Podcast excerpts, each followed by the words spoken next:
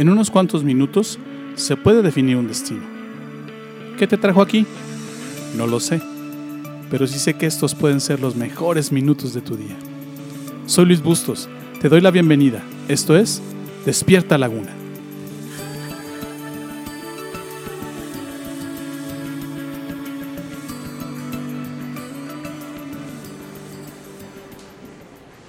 En Segunda de Reyes capítulo 6 del verso, del verso 1 al 7 puedes leer la historia de cómo el profeta Eliseo hace flotar un hacha para ayudar a un hombre a, que estaba trabajando y se le cayó el agua, el, la cabeza del hacha. De hecho el verso 6 dice así, ¿dónde cayó? preguntó el hombre de Dios. Cuando le mostró el lugar, Eliseo cortó un palo y lo tiró al agua en ese mismo sitio. Entonces la cabeza del hacha salió a flote. Esta es una historia rara, pero si pones atención puedes descubrir ciertas cosas y principios que te pueden ayudar a salir adelante de las situaciones que amenazan con hacerte perder el sustento diario. ¿Has perdido alguna vez tu trabajo? ¿Te ha pasado o te está pasando que todo iba bien y de repente las cosas cambian y ahora te encuentras sin saber cómo hacerle para obtener los ingresos que necesitas para mantenerte a ti y a tu familia? El hombre que tiró el hacha al agua estaba justo en ese momento de su vida. Los versos previos que te acabo de leer hablan de esa parte, déjame te las leo. Dice así, cierto día el grupo de, profetas perdón, fue a ver a Eliseo para decirle, como puedes ver, este lugar, que, este lugar donde nos reunimos contigo es demasiado pequeño. Bajemos al río Jordán donde hay bastantes troncos. Allí podemos construir un lugar para reunirnos. Me parece bien, les dijo Eliseo. Vayan. Por favor, ven con nosotros, dijo uno de ellos. Está bien, iré, contestó él. Entonces Eliseo fue con ellos. Una vez que llegaron al Jordán, comenzaron a talar árboles, pero mientras uno de ellos cortaba un árbol, la cabeza de su hacha cayó al río. ¿Qué cosas puedes notar en esta lectura? ¿Qué cosas puedes aprender de esa historia relacionadas con tu propio trabajo? Déjame te doy algunas. La primera, siempre será una buena decisión buscar mejorar. Los profetas estaban viviendo en un lugar que les quedó insuficiente para vivir. Es necesario que no te acostumbres en especial a las incomodidades como ellos. No pienses que debes estar siempre en carencias o con insuficiencias en tu sustento diario o en lo que usas para vivir. No te, detengas en conseguir mejores condiciones de vida para ti y para los tuyos. Cambia la preocupación de no tener por el trabajo y esfuerzo de estar mejor. Proverbios 4:18 dice así, el camino de los justos es como la luz del amanecer, que cada vez brilla más hasta que se hace de día. Va en aumento hasta que el día es perfecto. ¿Qué otra cosa puedes notar en esta historia? Platícale al Señor tus sueños y anhelos cómo piensas, y cómo piensas lograrlos. En la historia de Segunda de Reyes, eh, Eliseo representa a Dios, por eso lo describe como el hombre de Dios. Los profetas que querían mejorar, querían mejorar su, la manera en que ellos estaban viviendo, le comunican a quien a él sus planes. Esto quiere decir que no solo puedes, sino que debes platicarle a Dios tus planes para progresar y estar en una mejor situación. Toma nota de lo que dice Pablo en Filipenses 2.13. Pues Dios es quien produce en ustedes tanto el querer como el hacer para que se cumpla su buena voluntad. ¿Lo ves?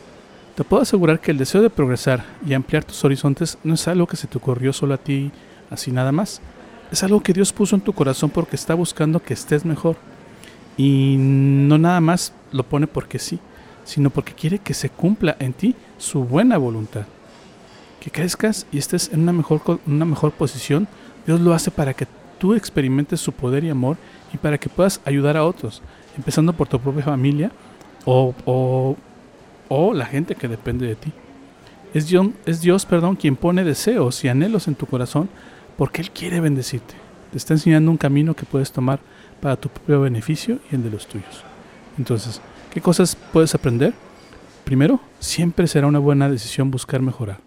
Segundo, platícale al Señor tu sueño y tus anhelos y cómo piensas lograrlos. Tercero, no le platiques a Dios cómo piensas lograr tus sueños y anhelos. Invítalo, o sea, no solamente le platiques a Dios cómo piensas lograr tus sueños y anhelos, sino que también invítalo a ir contigo. Los profetas platican eh, con el hombre de Dios sobre cómo quieren estar, eh, en un mejor lugar, pero también hacen algo para asegurar su éxito invitan al hombre de Dios a que los acompañe. ¿Sabes? Eso es lo que a fin de cuentas hizo la diferencia. Si no hubiera estado Eliseo con ellos, nunca hubieran recuperado el hacha perdida. El plan y el objetivo que tenían era bueno, y Eliseo les dijo que era bueno eso. Ellos no solo tuvieron su aprobación, la aprobación de Eliseo, sino que lo invitaron a ser parte del plan. Eso mismo tienes que hacer con Dios en estos momentos. Platícale tu plan y revisa con Él si este plan es bueno o no. Él sabe lo que te conviene y lo que es mejor para ti. Y si tu plan es bueno, te lo hará saber. Pero si además le pides que te acompañe, no solo será bueno, sino que también tendrá éxito. Proverbios 16.3 dice, deja en manos de Dios todo lo que haces y tus proyectos se harán realidad. Cuando haces esto, cuando pones en manos de Dios lo que haces, Él está contigo ahí para ayudarte a resolver cualquier situación que quiera entorpecer o estropear tus planes. Dios mismo hará un milagro si eso es lo que necesitas. Él siempre se asegurará de que se cumpla su deseo y voluntad en ti. Déjame te doy un último consejo y una última enseñanza que nos da esta historia. Cuando pases por dificultad, busca primero a Dios. En cuanto se le cayó el hacha al agua al profeta, éste buscó la ayuda del hombre de Dios. Tal vez tú y yo nos habríamos tirado al agua a bucear para encontrarlo. Al fin y al cabo, estaba en la orilla, ¿no? Es decir, eso pasó cerquita, no pasó lejos. Sin embargo, este profeta dibuja con claridad lo primero que debes hacer en cuanto tengas problemas, cuando estás buscando mejorar o salir adelante con tu economía. Dios usa esa área de tu vida para, enseñarte siempre eh, la mayor de todas las lecciones de la vida.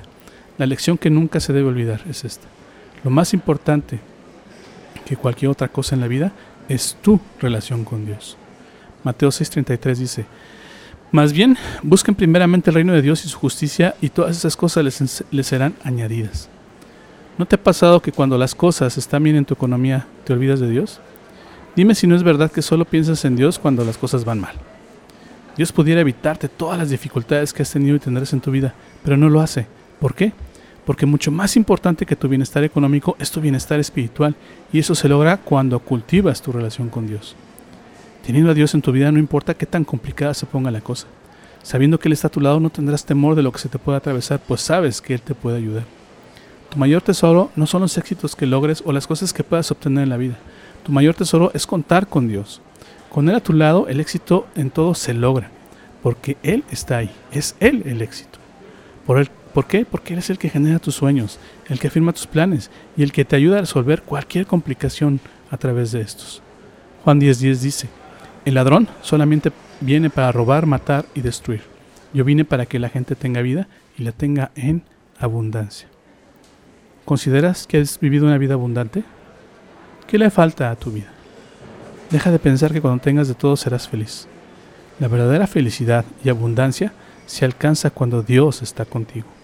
Cuando obtienes y cultivas una relación con Dios a través de Jesús, obtienes una vida abundante, una vida plena, como dicen otras visiones de la Biblia. Te lo digo y te lo afirmo. Si en este momento estás pasando por dificultades con tu sustento y economía, es hora de que invites a Jesús a tu vida y le pidas que te dé vida y que te la dé en abundancia.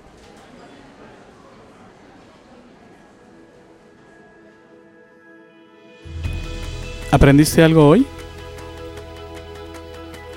¿Lo que acabas de escucharte es útil? Esta serie no ha terminado así que te invito a que me acompañes en los siguientes capítulos. Todavía hay mucho que aprender y aplicar. Te prometo que no te voy a defraudar. Gracias por tomarte el tiempo de escuchar esta emisión. Yo no creo que estés aquí por casualidad. Creo firmemente que Dios está usando mis palabras para hablarte hoy. Hoy has encontrado a Dios y por eso vibra tu alma. Estás empezando a creer en Dios y en Jesús. ¿Te gustaría saber más sobre esto? ¿Te gustaría platicar sobre cómo encontrar más de Dios? Entonces, te invito a que me mandes un correo a la siguiente dirección de correo electrónico ill.despiertalaguna.gmail.com Escríbeme. Me encantaría conocer tu historia.